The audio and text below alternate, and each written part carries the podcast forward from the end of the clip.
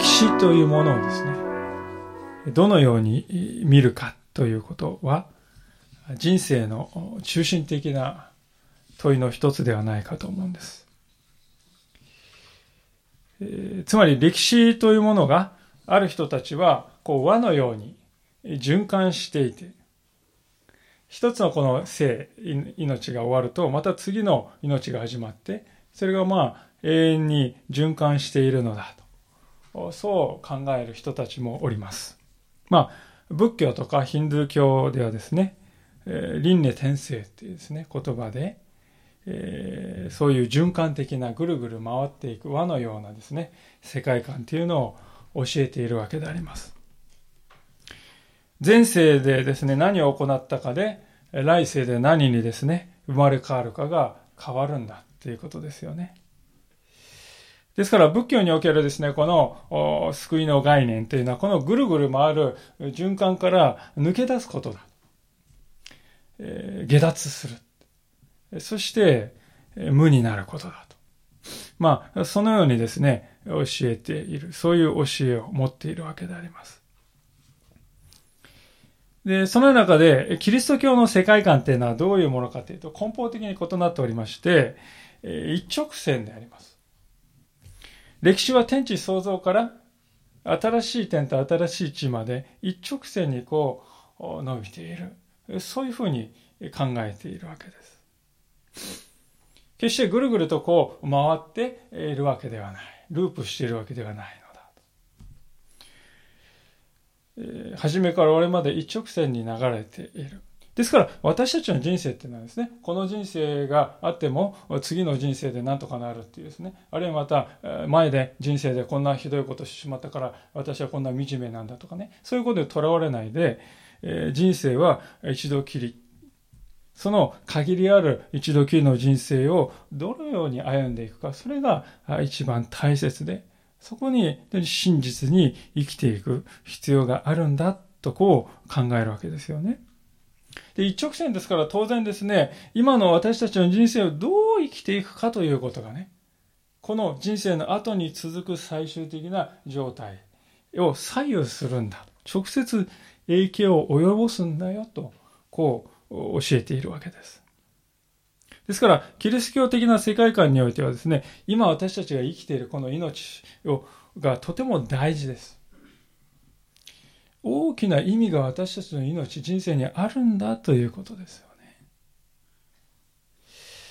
では聖書において一直線であるこの歴史のですね、この終わりはどのようなものか。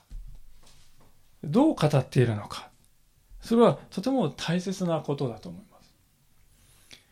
えー、私たちのゴールはどういうふうになるのか。で、今日見てみます。このマタイの24章というところではまさにそういう話をしているんだ。というですね、えー、いうわけでありますが、えー、ご一緒に、えこのところからしっかり、えー、聖書が教えているこのゴール、終わりの時を学んでいきたいと思うのです。さあ、今日の話の中心となるのはですね、エルサレムという町から谷を挟んで、この東側にあるですね、オリーブ山と呼ばれる標高800メートルぐらいの山で起こったことが書かれております。で、このオリーブ山というのは旧約聖書の時代から知られていた、まあ、ある意味、こう、有名な山で。後にイエス様はですね、天に帰って行かれる時も、このオリーブ山から帰っていった。とても大事な場所であります。で、場面はですね、そのオリーブ山なんですけれども、実はそのオリーブ山に来る前に一つ重要なことが起こっていたんだっていうんですね。それが一節でありますが、こう書かれております。イエスが宮を出て行かれるとき、弟子たちが近寄ってきてイエスに宮の建物を指し示した。まあ、いきなりパッと読むと何のことやらと思うわけですが、ちょっと前の箇所を見ると何が起こっているかっていうのがわかりますね。37章、あごめんなさい、前の23章の37節のところからちょっと読んでみます。イエス様はこう言ってますね。ああ、エルサレム、エルサレム、預言者たちを殺し、自分に使わされた人たちを石で撃つ者。私は面取りがヒナを翼の下に集めるように、あなたの子らを幾度集めようとしたことか。それなのにあなた方はそれを好まなかった。見なさい、あなた方の家は荒れ果てたままに残される。あなた方に告げます。祝福あれ、主の皆によって来られる方に、とあなた方が言う時まで、あなた方は今後決して私を見ることがありません。見ることはありません。まあ、こういう話をイエス様は神殿でなさっていたわけですね。で、これは何を言っているかと言いますと、神様が何度も何度も預言者と呼ばれる人たちを使わして、イスラエルの民を何とかしてね、悔い改めに導こうとしておられたのに、えー、民はですね、預言者に聞こうとしない。で、そればかりが、そんなね、えー、悪いことばっか言うな。暗くなるじゃない。マイナスなことばっか言うなよ。そしてこの預言者たちを迫害して、時には預言者たちを殺してしまう。それがイスラエルの歴史だったんだと。で、その歴史に対しイエス様は、ある種のこの審判を下したわけですよね。で、とりわけ最後の言葉は、もう一度キリストが世に来られる時まで、あなた方はもう二度とキリストを見ることはないでしょう。重要なのは、イエス様はこれをどこで語ったか。それ神殿の中で語ったんですね。神の宮である神殿なのに、もうあなた方はもう神を見ることはないですよ、とこう宣言した。まさにその言葉通りにイエス様はどうしたかというと、それが今日の箇所ですが、イエスは宮を出て行かれたって書いたんですよね。神殿から出て行った。この時の エルサレム神殿は、長らく予言されていた通りに神の御子が、つまりイエス・キリストが神殿に来たんです。来たんですけれども、人た人々はそのことに全然気がつかなかった。そればかりか、イエス様を迫害しようとする。なんとも悲しい場面でありますが。しかし、イエス様がそうして宮を出ていく。その姿を見て、えー、その行動が理解できない人たちは実は他にもいたんだと。それが誰かというとイエス様のなんと弟子たちでありました。弟子たちはイエス様に対してどういう期待を持っていたかというと、イエス様は神殿の中に来て、神殿ってのはエルサレムの中心ですよね。で、そこでメシア、すなわち救い主として、いよいよですね、こう、ね、旗を上げてね、やるぞってですね、立ち上がってくださる。で、私たちはね、その立ち上がってくださったイエス様の側近としてね、用いられるんだぞ、みたいなですね、そういうこう、期待に燃えてたわけですよ、この時。で、エルサレムの城に入ってくる、えエルサレムに入ってくる時にですね、えうまくいったんですよね。えー、群衆が拍手喝采してね、イエス様は、ほざなーって言ってね、えー、壊れって言ってですね、えー、ある人は上着を脱いでね、えー、イエス様を通るときに敷くとかね、えー、もうすごい歓迎ぶりですよ。イエス様を大喜びで迎えたんですね。もうそこまではもう完璧にうまくいっていたんですけども、その後にエルサレムに入ってイエス様は何したかというと、弟子たちにとってこう、目をですね、白くさせることばっかり起こるんです。例えばイエス様は神殿に入ると、両替人とかね、商売人たちの机を次から次へひっくり返してですね、行かれて。大騒動です。それどころか、最首相とか立法学者、まあ、エルサレムの中心的な人たちとね、友好関係をめぐ持つかっていうと反対なんですね。もう、けんけんがくがくの議論を行うんです。で、挙句の果てには、この前の23章の33節にあるように、イエス様はですね、神殿の中心的な人たちである立法学者やパリサイ人たちに対して、蛇ども、マウシの末どもとか言ってですね、なんとも鋭い非難を浴びせて、いる。そして極めつきは、先ほど読んだ箇所に38節ありましたように、ここは荒れ果てるんだって言うんですよね。もう弟子たちにとって予想外であります。神殿の支配者であり、エルサレムで王となってくださる、そういうお方だと信じてついてきたのに、イエス様がいざ、いざ神殿に入り、エルサレムに入ると反対のことばかりしている。なんだこれはっていうわけですよね。でいざですねイエス様が最終的にはもう神殿そのものから出て行ってしまう。イエス様どこ行くんですか？慌てと追いかける。そして指さすんですよね。この壮大なエルサレム神殿を指さすわけであります。まあ、以前にもお見せしたわけですけれども、エルサレム神殿、当時のエルサレム神殿というのは、まさにこのようなですね、非常にこの米粒のようなのが人間でありますね。大きさが大体わかるんじゃないでしょうか。まあ、ここが神殿のですね、死聖所って言って、この中に入っていく。で、ここが、あの、婦人の庭って女性はここまで入れますね。男性はここから後に入ってで、この外は違法人の庭。ユダヤ人じゃない人はここまで入れます。まあ、100メートル四方ぐらいある大きいところですよね。で、この回廊の中をですね、えーえー見るとこういう感じなんですが、もう巨大さがわかるんじゃないでしょうかね。もう全部、そして金で飾られてたりするわけでありますから。まあ壮大な建物です。まあこれはちなみに模型ですよね。2000年前ですから写真があるわけではないですけども。もうこういう建物があるんです。でこのエルサレム神殿はですね、紀元前20年にヘロデ大王という人が作り始めて、イエス様のこの時代の時、すでに40年間も作り続けてるんです。皆さん40年間も建築にかかる建物ってどんだ、どれだけだと思いますよね。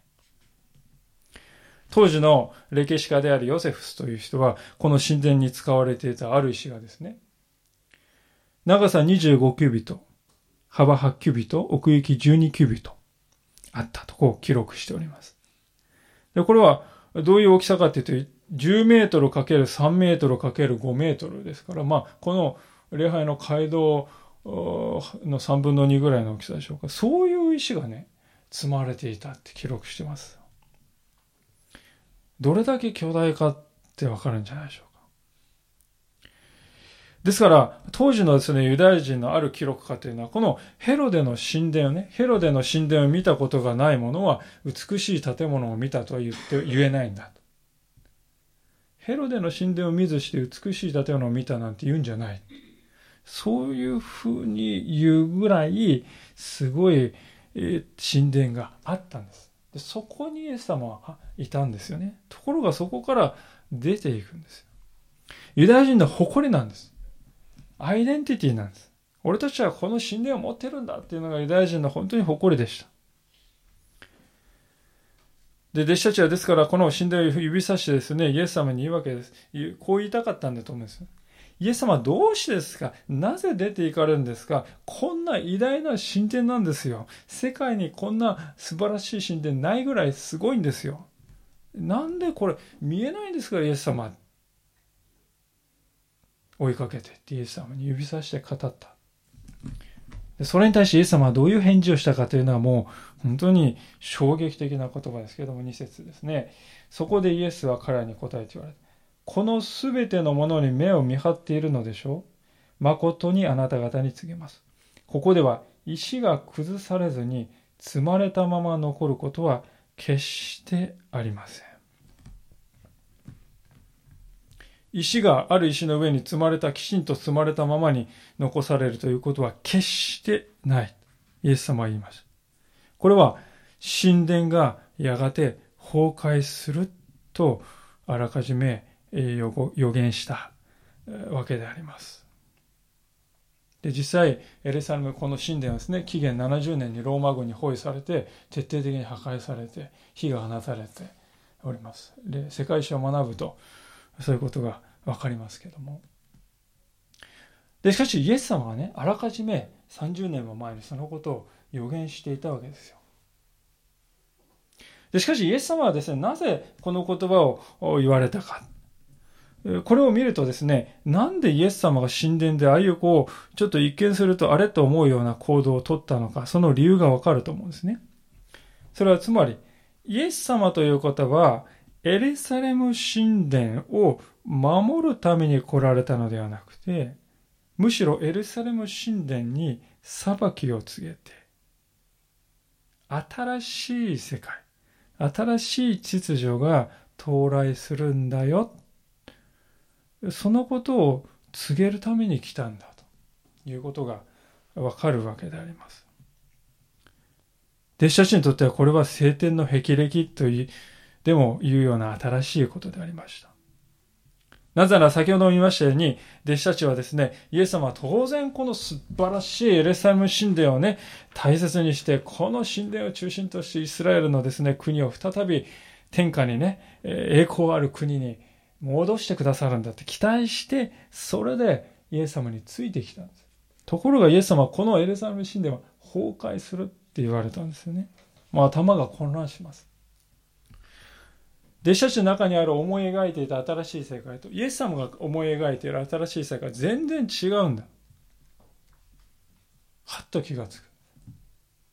これはどういうことだろうか。ぜひ、イエス様に聞いとかなくてはならない。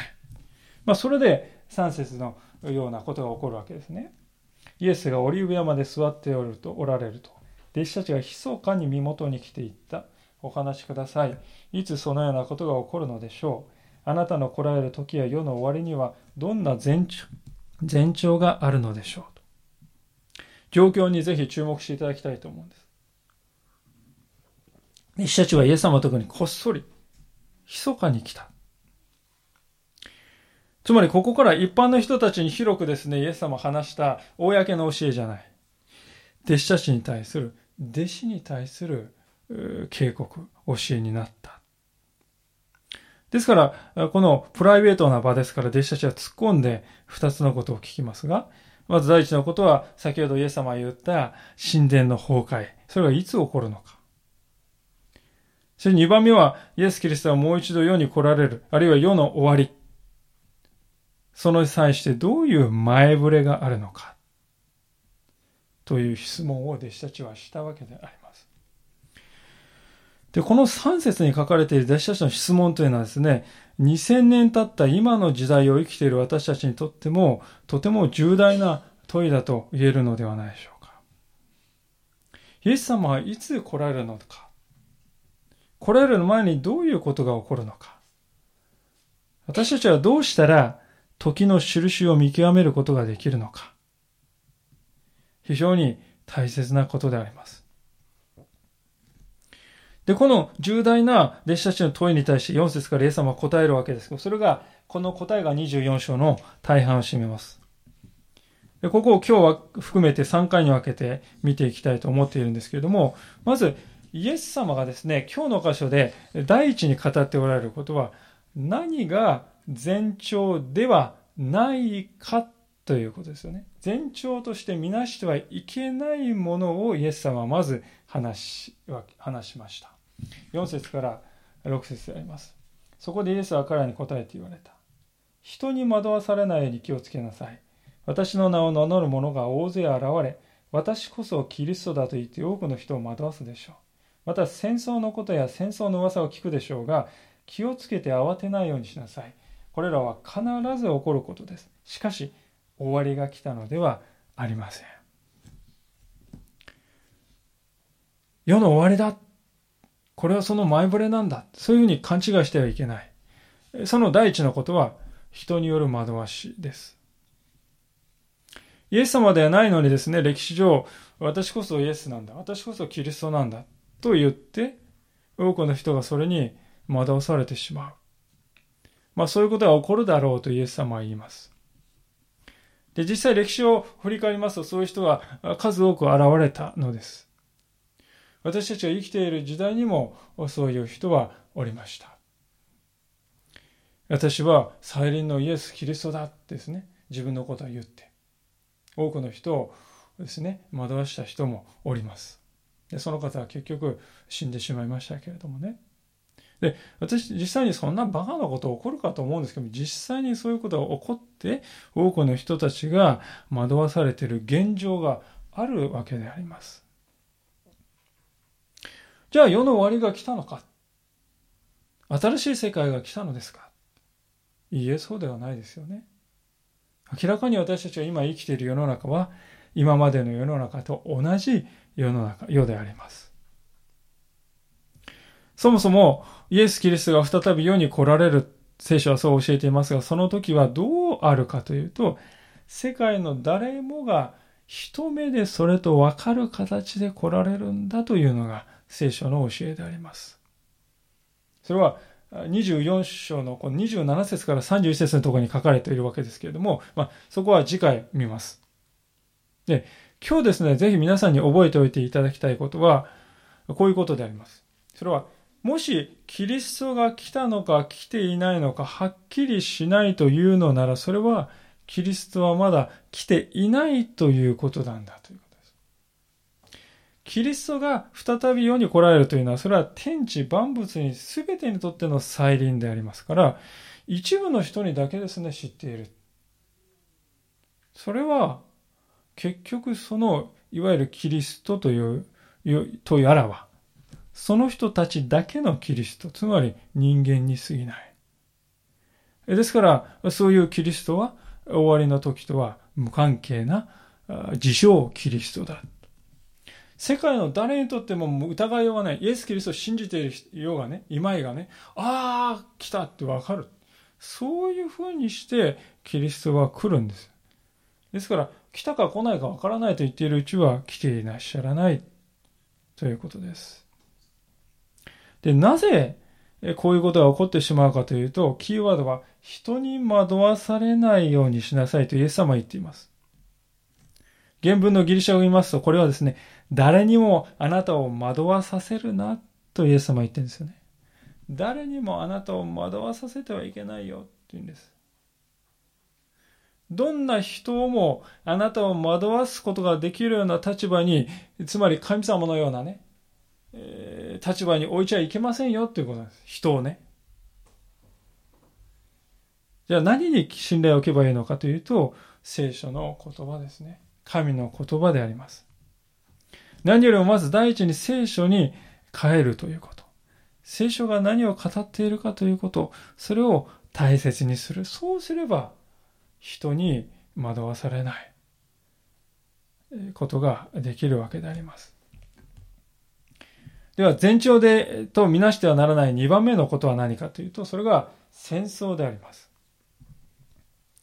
近代という時代はですね、イコール戦争の時代だったと言っても良いのではないでしょうか。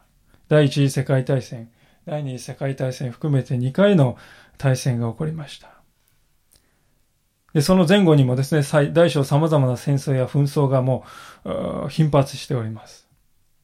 特に最近はテロですよね。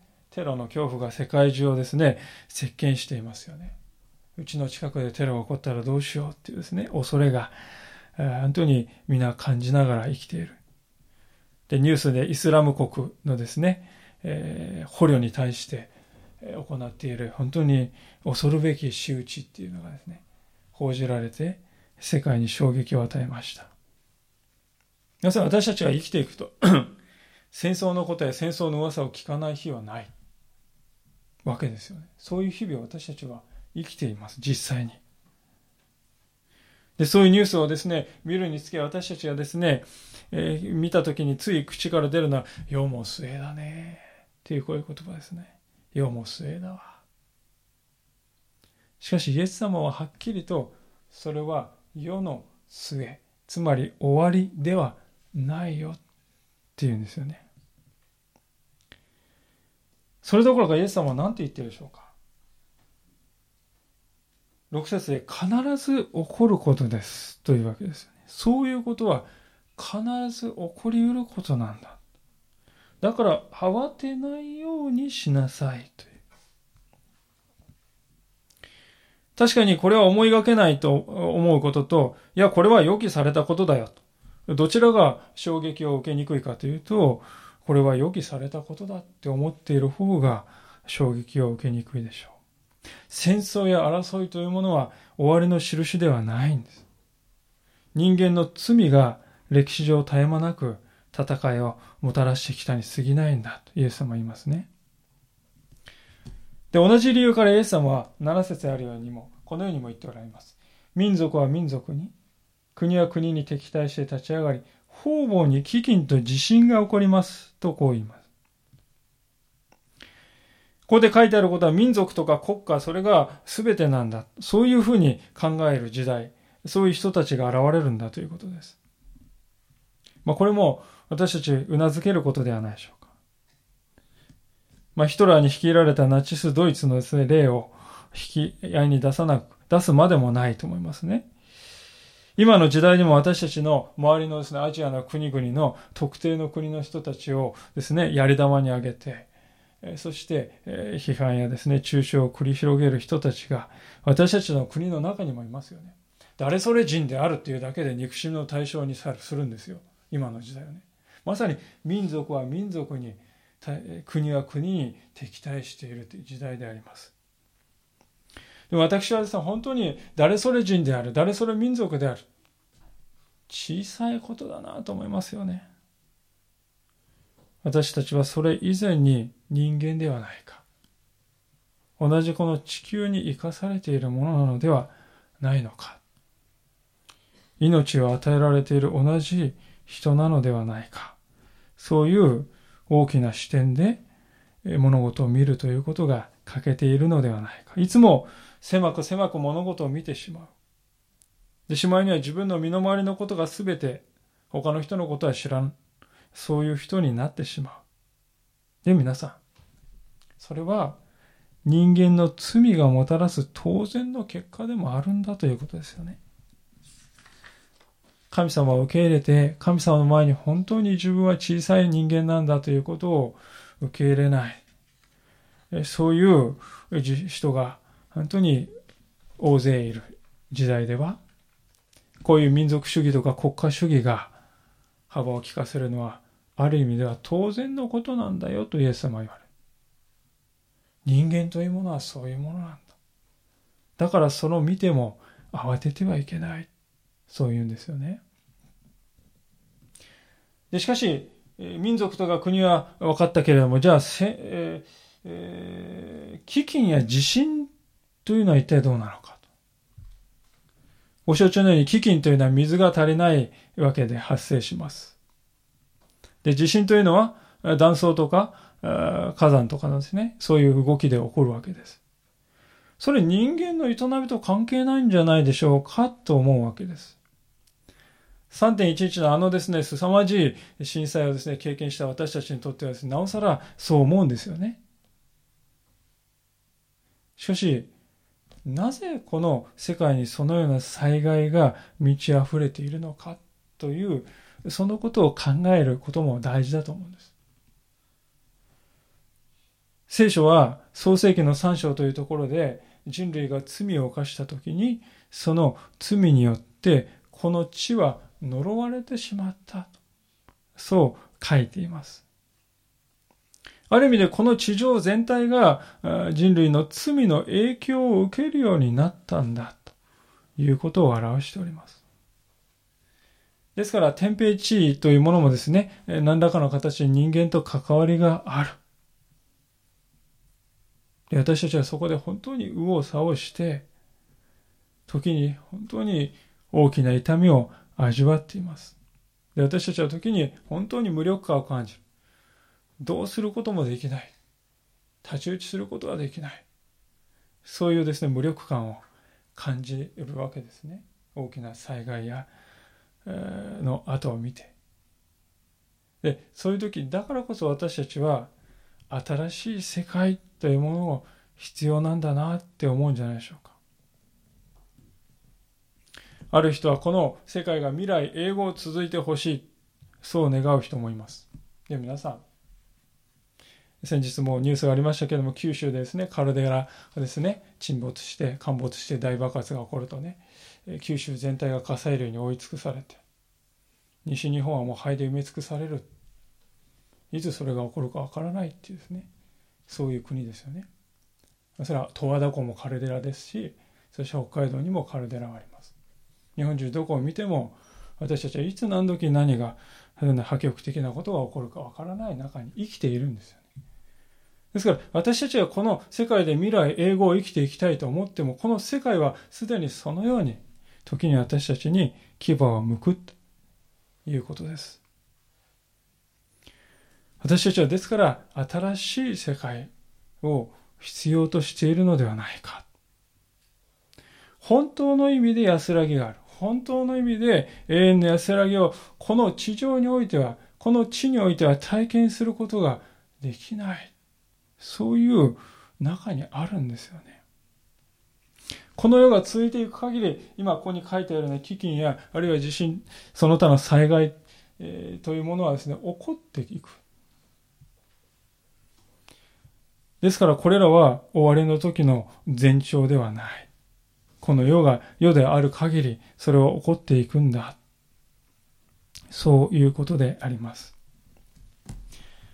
で、じゃあ私たちはこういうですね、困難な出来事をどういうふうに理解したらいいのかっていうことはね、それが一番大事なんですけども、イエス様はですね、このいろいろなこの起こってくる災害とか戦争とか争いといったものをですね、こういうふうに語っているわけですよね。8節をご覧ください。しかし、そのようなことは皆、生みの苦しみの始めなのです、とこう言いました。今申し上げてきたようなことは全部出産の陣痛のですね、苦しみの始めなんだとイエス様は言ったわけであります。まあ、私も4人の子供がおりまして、3人の、そのうち3人のですね、立ち会い、え出産を経験いたしました。で、まあ、妊娠あの出産の時は男性は基本的に無力ですよね。えー、手を握ってね、こう励ます以外何もできない。もう本当に女性の戦いであります。で、しかし、それを傍らで見ていて、それがどんなにが大きなものであるかということを多少は理解しました。で、そのことにね、イエス様が、この世の中のこの痛みとか苦しみとかね、災害というものを例えているっていうこと。どういうことだろう三つのことをイエス様は語ったんだと思うんですね。まず第一に、この困難の時代、今言ってきたようなこの困難の時代というのはある程度長いっていうことではないでしょうか。陣痛が始まってからですね、生まれるまでに30分で生まれるって方も中にはいらっしゃるんですけども、大抵の場合は非常に長いわけです。最低でも数時間、陣痛が始まってきたって思ってから生まれるまでね、最低3時間、4時間、5時間。で中には30時間かかりました。そういうね、お母さんもいらっしゃいますよね。もうその間絶え間なくですね、苦しみが妊婦を襲うんです。もう永遠かと思うぐらいね、えー、苦しみが続くわけですね。ですから、この今の時代の困難のね、イエス様が陣痛に例えたということは、ある程度そういう時代続くんだということを言いたいんであろうと思います。で、2番目のことは、この困難というのは、こう決して一様ではないということだと思いますね。陣痛っていうのはですね、初めこれまでも一定の強さのが来るわけじゃないですよね。経験した方皆さんよくお分かりですけど、最初は大したことない。で、しかし最初は10分おきで来るのが、だんだんだんだんと5分おき、3分おき、2分おきになって、痛みはだんだんだんだん鋭くなってきます。まあ、そのように周期がある。陣痛が来たと思う時は苦しいんだけれども、去ったという時はもう、つかの間の平安であります。でそれと同じように、今の世の中が経験している困難というのは、本当に非常に苦しい時もあるけれども、平和な時もあるっていうですね、こう、ある意味こう、周期をですね、経験しているんだということですよ。一様ではない。イエス様はこの2000年前に今は生みの苦しみの始めなんだと言いました。この初めの時は、平和な時と苦しみの時をこう繰り返しながら、陣痛のように繰り返しながら今もなお続いているんだと言ってよいと思いますね。で、そう聞くと非常にこう暗くなるわけですけれども、えー、一番大事なことはね、陣痛ということを考えて一番大事なことは何かっていうと、それは必ず終わりが来るっていうことですよね。この時代が終わって必ずその後に新しい時代が来るということです。永遠の陣痛っていうのはありません。必ず終わりが来ます。そこで終わった時に新しい命が生まれるわけですよね。おぎゃおぎゃって言ってですね。えー、私もそれを見た時にですね、その新しい命の誕生を見た時に妊婦であるこの妻が、まあ、それまで必死のもう死ぬような形相をしていたんですけれども、その命ね、血と油と水にね、まみれた新しい子供を見るときね、その、あーな顔していたのが、こう、くしゃくしゃのこう喜びにあふれてですね、もう本当にですね、それは美しい、えー、瞬間であります。命が誕生したっていうですね、その瞬間というのは本当に美しい瞬間です。まさにそれと同じなんだということです。私たちが今この世の中でいろいろなこの戦争だの、えー、ね、民族の敵対だの、災害だの経験して苦しい時代があるんだけども、しかしその苦しみはやがて新しい時代が、新しい命が来た時に全部報われるんだということです。もう全部喜びに変えられる。そして忘れる。あ、あまりこの言葉話すとちょっとかわいそうかもしれないですけど、つまりこの陣痛の痛みって覚えてるんですか？覚えてるって聞くと、もう忘れたってですね。忘れ、忘れられるんだと思いますけども、喜び、命が生まれて喜びが大きいんで忘れるんだそうですよね。まあ、そういうふうになるんだっていうことです。しかしその前にしかし陣痛がある。それは避けられない。でそういう時代を私たちは忍耐する必要がある。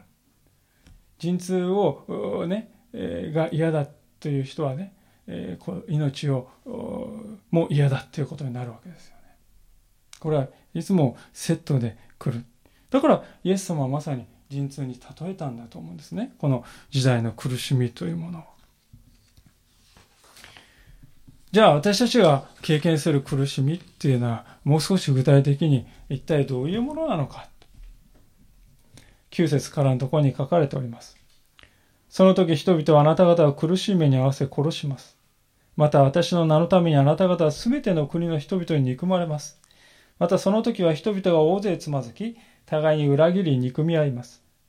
また偽預言者が多く起こって多くの人々を惑わします。不法がはびこるので、多くの人たちの愛は冷たくなります。今、ここに書いてあることは私たちがですね、クリスチャンである、それゆえに経験する苦難がここに書いています。そういう点でですね、世、一般がですね、経験する苦しみとはちょっと違っている。しかし、これもまた、生みの苦しみの始めであるという点では同じです。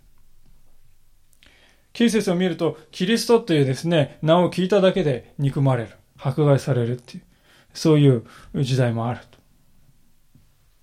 私たちはですね、たとえ善良に生きていようと、良いことをして、人々のためになることをして生きていようとね、もうキリストって名を聞いただけで、ああっていうですね、えー、あれはっていうですね、そういう時代、迫害されてしまう時代があるんだということです。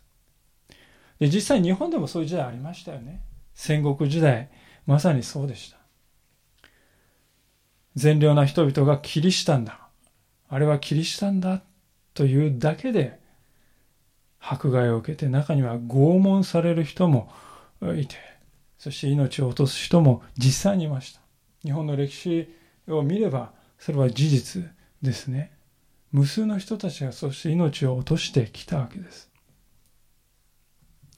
で、それでもまだ日本を出れば、信仰の自由はまだその時代でもあったんですけれども、しかしイエス様はこのところで全ての国の人々に憎まれると言われる。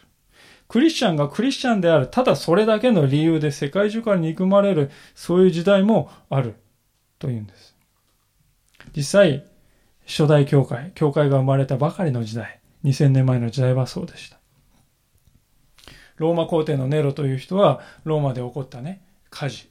まあ一説には彼が火をつけたという説もありますけれどもでもネロはあのこの大火事の原因はクリスチャンたちだって言ってですねそして徹底的にクリスチャンを弾圧した、えー、わけです。で、後になってディオクレティアヌスという、皇帝の時代には、まあ、全ローマですね、ローマ全体に及ぶ迫害の凄まじい嵐が吐き、吹き荒れたという時代も歴史の中でありました。ですから、私たちがですね、別に聖書から離れても、聖書を閉じて歴史の本を見てもですね、実際そういうことが起こってきているわけであります。イエス様の言った通りのことが起こってきております。でしかし、教会の中もまた試されるんだと。人々が大勢つまずき、互いに裏切り、憎み合う。つまずくという言葉は、信仰を持っている人たちに対して使われる言葉です。つまり、ここでは、教会の中の人たちが脱落し、裏切り、憎み合うということが起こると書いてあります。首か信仰かですね。そういう究極の問いを発せられるような状況に置かれたときに、多くの人は信仰ではなく首を選びます。首が惜しいです。まあ、そう選ぶっていうことは予想されますよね。遠藤周作という人が書いた小説の沈黙という小説、有名な小説がありますけれども、まさにそのようにしてですね、首を選びますって言って選んだですね、まあ、転ぶと言いますけど、転んだ井上筑後の神という人がいますけども、出てくるんですね。まあ、小説ですよ。でもこの人は、どうなるかっていうともう、他のクリスチャンを拷問して何とかして、えー、信仰を捨てさせる、もう最強の職人になるわけであります。で、穴に逆さにつけて首のところに小さな穴を開けて、血を少しずつ垂らすという。まあ、そういう拷問でですね、信仰者が苦しめた。そういうありさまが書かれているわけです。まあ、それは小説でありますけれども、しかし、歴史交渉に基づいたことでもあろうかと思う。で、イエス様はしかし、ここでまさにそういう人が大勢現れるということを前もって語っておられ、実際歴史でそんなことが起こりました。教会の内部の動揺というのは偽預言者が現れるということによっても書かれています。聖書の言葉に寄って立つんではなくて、聖書の言葉から離れて自分が思い込んでいることや私を実現する。私の野望を実現する。それが神の意志なんだ。まあ、そんな言い方をしてね、人々を惑わすという人が数限りなく現れてきた。ですから私たちいつも聖書の言葉を基準にしないと、いつも聖書に立ち返るということを貫かなければ、私たち信仰者の中からも惑わし、あるいは惑わされる人が大勢出ることになると。イエスはまた愛が冷たくなると思います。教会が力を失って衰退していく時代もある。寂しいですけれども、そういう光景もあるんだ。人を愛することよりも自分を愛せ。冷たい愛ですよね。そういう時代が来る。で、イエス様が言われたこれらの言葉はなんと恐ろしいことかと思います。皆さんもっと励ましてください。でもイエス様、この時代にあってどう生きたらよいのか。どう言っておられるかというと、次、次のように語っております。13節しかし最後まで耐え忍ぶ者は救われます。そう語っておられます。最後までってのは一体どの最後なのか、世の終わりという意味の最後なのかっていうとそうじゃないですね。これは私たちの生涯の終わりまでという、そういう最後です。で、耐え忍ぶっというのはどういうことかというと、イエスの名を捨てないということです。イエス様への信頼を捨てないということです。でそういう人は救われると書いてあります。9節を見ると信仰者の中には殺されてしまう人も出るとはっきり書いてあります。殺されちゃったら全然救いじゃないじゃないじゃないですか。ないじゃないですかと思うかもしれません。でも救いの定義が違います。この救いとは新しい世界において新しい命をいただく、そういう意味の救いであります。つまりイエス様がここで言っておられる救いというのは死を超えてなお働く新しい命、永遠の命なんだということです。でここに私たちの忍耐の力が、忍耐する力があるんだと思うんですね。イエス様っていうのはですね、信仰の受けに、ゆえに受ける迫害、しかも厳しい迫害です。これ実際にあるよっていうんですよ。偽りのセールスマンだとですね、マイナスなことは言わないで、いいことばっかり言うセールスマンいますよね。例えば金融商品売るときに、ね、こういうことやると大損するっていう、そういうことは言わないで、これ儲かりますよ。そういうセールスマンもいるわけです、世の中には。しかし、イエス様は真実を語ります。隠さないで語ります。信仰者として生きていくということは時に苦しみを受けることもあるよと。なんでじゃあ私たちがクリスチャンってあるだけで、この世の中から憎まれないといけないんですか？なんで世の中の人たちはそれほどキリストという名前を憎むんですか？それは罪というものがもともと神に対するものだからであります。神から離れて生きていきたいというのが人間の罪の根本ですから。でもクリスチャンっていうのは神に帰った人じゃないです。ある意味神様の連合軍の中に入れていただいたんですよね。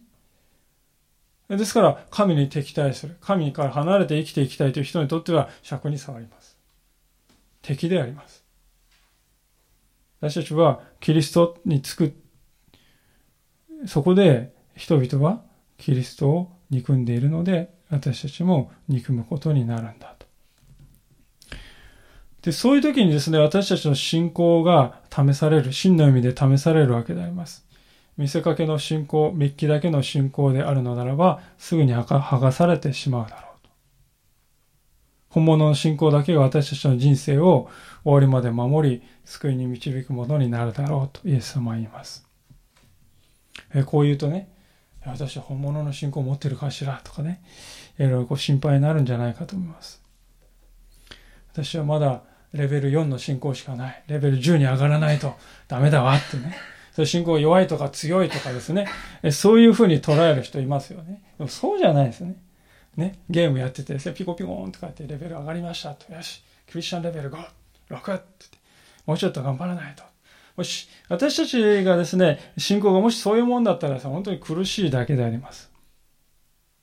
本物の信仰というのは結局何かというと、まず大事、イエス様だけを見続けているということだと思うんですね。